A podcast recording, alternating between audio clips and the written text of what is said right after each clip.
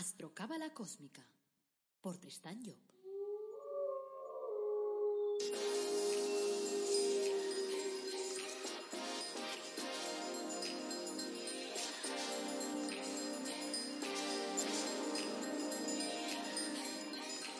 Astrocábala Cósmica, episodio 171.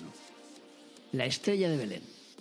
Te brindo una calurosa bienvenida a Astrocábala Cósmica, el programa en el que te hablamos de reflexiones cósmicas, de astrología cabalística y de cábala, y lo hacemos de forma amena, directa, clara, que lo entiendas y que sobre todo que lo apliques en tu vida. Este es el episodio 171 y se titula La estrella de Belén. Soy Tristan Job, tu astrólogo, cabalista y escritor cósmico, y llevo más de 30 años inmerso en estos temas. Antes de arrancar, como siempre, quiero recordarte que en la página web tristanjob.com podrás pedir una consulta conmigo para que trabajemos tu carta astral, para que te ayude a definir tu objetivo de vida a través de la astrología cabalística, a solucionar tus problemas, a encontrar los qués y los porqués siempre busco la parte positiva de la, vida, porque a veces la gente me dice, oye, si me encuentras algo malo, yo nunca encuentro nada malo, todo lo que encuentro es, bueno. O sea que, y claro, ayuda a la gente a que conozca mejor sus recursos y sobre todo a que sepa cuál es su objetivo de vida, hacia dónde se, se dirige su vida. También encontrarás ahí en esa página pues productos de crecimiento personal únicos en el mundo mundial, como el árbol de la vida personalizado o como tus ángeles de la cábala personalizados. Y además tengo el curso más cósmico del mundo mundial sobre astrología cabalística si quieres aprender a interpretar tu carta astral, a conocerte mejor o a conocer a los que te rodean, ahí tienes tu oportunidad. Échale un ojo. Está en tristanjob.com barra astrocurso. Facilito, ¿verdad? Bueno, pues vamos a arrancar con el tema de hoy, que yo creo que es interesante, porque nos habla del simbolismo de la estrella de cinco puntas, del pentagrama, o de la llamada en estos tiempos estrella de Belén. Hoy he titulado esta charla La estrella de Belén. Entonces, ¿cuál es el simbolismo de la estrella de Belén, de esa estrella de cinco puntas? ¿Tiene algo que ver con la religión? ¿Se trata de un símbolo mágico? Se habla mucho de esa estrella. Yo acabo de llenar mi casa de luz. O sea, he adornado el árbol de, Navidad y eh, de alguna forma lo que he hecho ha sido poner en la parte de arriba de ese árbol, he puesto mi estrella de Belén.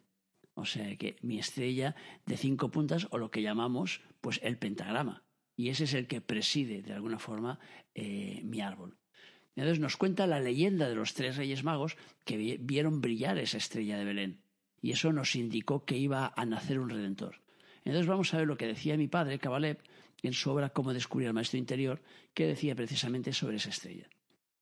Dice, esa estrella de cinco puntas que los reyes magos vieron brillar es la formada por los cinco caminos de setenta y dos días que el aspirante recorre todos los años y que puede seguirse a través del biorritmo cabalístico, por ejemplo. Son 72 rostros de la divinidad, cada uno de ellos portador de un programa que el ser humano debe protagonizar.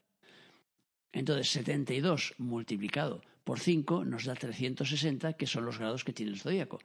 De modo que esos 72 programas divinos son ofrecidos cinco veces al año, nos son ofrecidos a nosotros para poder ser asimilados. Cuando esos cinco caminos han sido recorridos con aprovechamiento, entonces se forma en nosotros una estrella luminosa de cinco puntas que atrae la luz que nace en Oriente, uniéndola con el camino de luz formado por la activación de los cinco ciclos angélicos. Entonces los magos se ponen a cabalgar. Esos magos representan en la cábala, en el árbol de la vida, representan los tres primeros centros del árbol, el que llamamos Keter Hoshmeivina. Y entonces acuden de alguna forma a esa gente a la gruta de Belén, o sea, al mundo oscuro de los deseos para poner luz en ellos. Entonces van allí para adorar a los niños, o sea, para adorar al niño que van a hacer. Entonces los magos deben pasar ineludiblemente por el reino de Herodes, que es el que representa a nivel simbólico nuestro mundo material, puesto que es donde se ha producido el nacimiento, en las mismas narices del rey, o sea, del que, del que se ciñe de alguna forma la corona de la personalidad profana. Entonces Herodes pide a los magos información, pero esto solo puede darle una pista imprecisa, porque la personalidad profana y la sagrada se excluyen mutuamente. La una no puede llegar a la otra sin que una de las dos muera. Entonces Herodes pide ayuda a los sacrificadores y los escribas, los cuales, como representan una espiritualidad convencional, exteriorizada, esqueletizada en las formas, pues le dan una respuesta, digamos, cultural, de acuerdo con los textos de los profetas. Una respuesta que no tiene fuerza movilizadora. Entonces Herodes se fía más de los magos para encontrar a su enemigo, pero los magos no le hacen caso.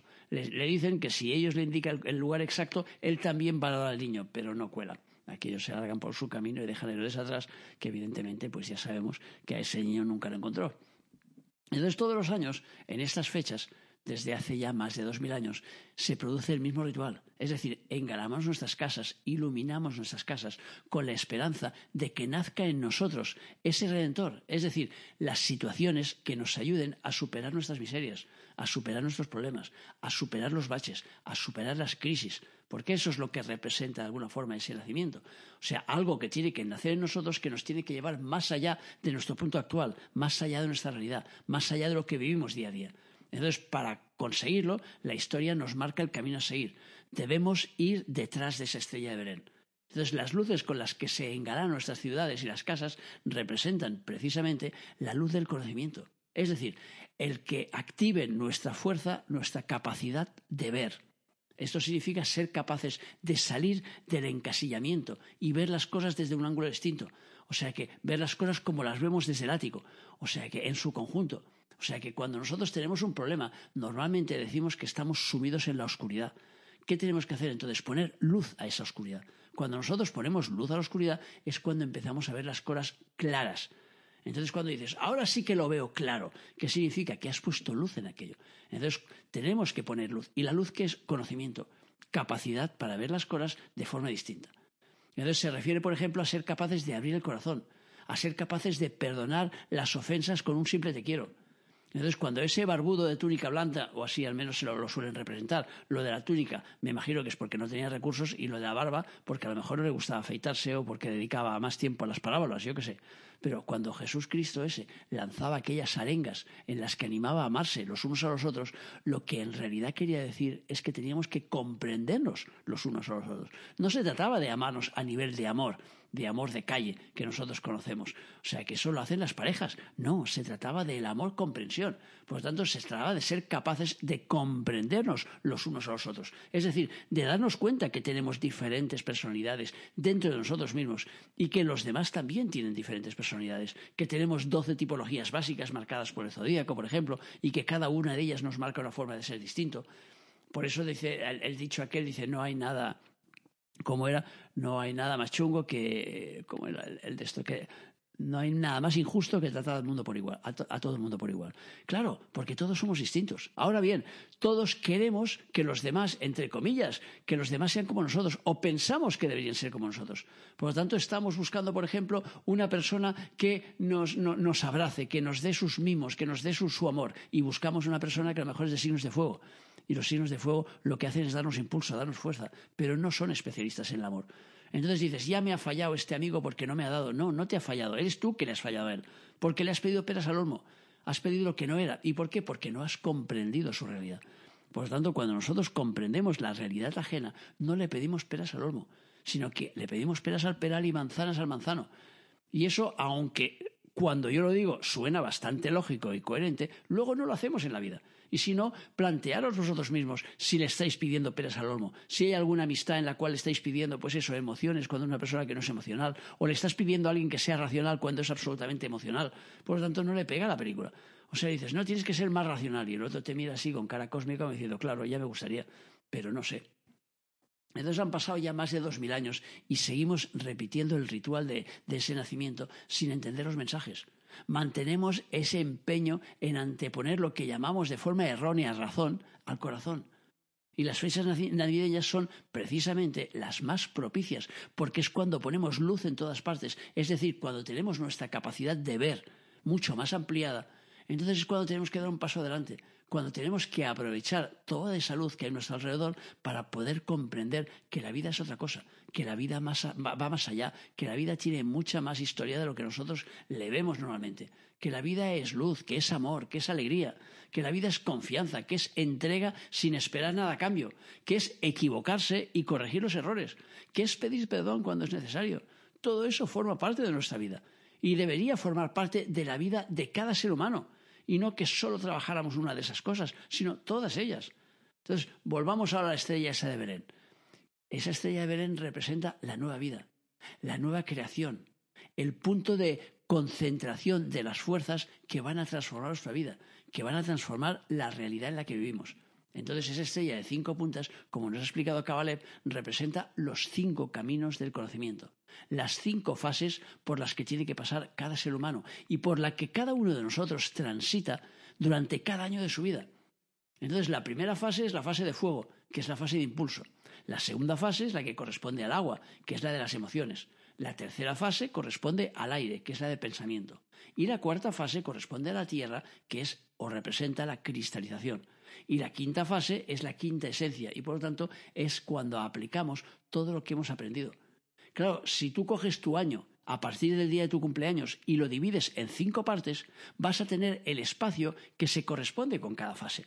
Y si lo trabajas de forma intensa, te vas a dar cuenta que los primeros 72 días después de tu cumpleaños tienes más impulso, tienes más fuerza inicial y también tienes menos tendencia a querer racionalizar las cosas. En cambio, durante el segundo periodo de 72 días, entonces son las emociones las que priman. Y durante el tercer periodo prima entonces el pensamiento y durante el cuarto la, la cristalización y por lo tanto es cuando las cosas deberían materializarse más en tu vida.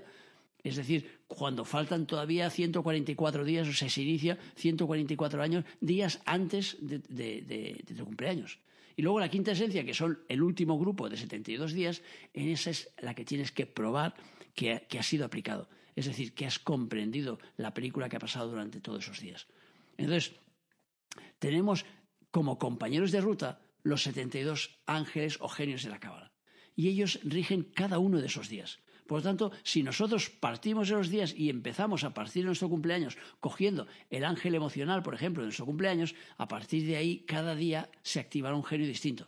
Y entonces cada uno de esos genios nos marcará un programa de trabajo distinto. Y por lo tanto nos traerá un paquete de información, una enseñanza. Claro, eh, lo que decía Cabalep es que cuando nosotros, si trabajamos cada día el genio activo ese día, tanto el general, que es el que yo pongo en la página esa de nuevavibración.com, que tenéis ahí un calendario de ángeles, y os digo cuál es el genio general, como el personal, que es el que parte a partir de vuestro cumpleaños, si trabajáis cada uno de esos programas, entonces estáis realizando en vosotros mismos esa estrella de cinco puntas, por lo tanto estáis conquistando la omnisciencia. Es decir, de alguna forma estáis buscando ser como Dios, tener poderes creativos para poder crear en vuestra vida, para poder mover las cosas en el sentido que queráis, porque de eso se trata. O sea, el juego de la vida, si nosotros estudiamos un poco la cábala, nos dice que el juego de la vida se basa precisamente en el hecho de experimentar para que un día podamos ser dioses creadores. Por eso nos pasamos la, vida probando, probando, probando por aquí, por allá, y esto cómo va, y esto cómo funciona, y esto tal. Porque de esta manera es cuando es como las cosas pues se activan en nuestra vida, porque así es como vamos comprendiendo nuestra realidad. Entonces, a través de los genios de la Cábala, estaremos siguiendo la estrella de Belén. Y ella nos va a llevar de forma certera y segura hacia un nuevo nacimiento, seguro. O sea que hacia el conocimiento, porque el conocimiento hará de nosotros una, una persona distinta. Porque cuando nosotros comprendemos, cuando asimilamos las cosas, nos vemos diferentes.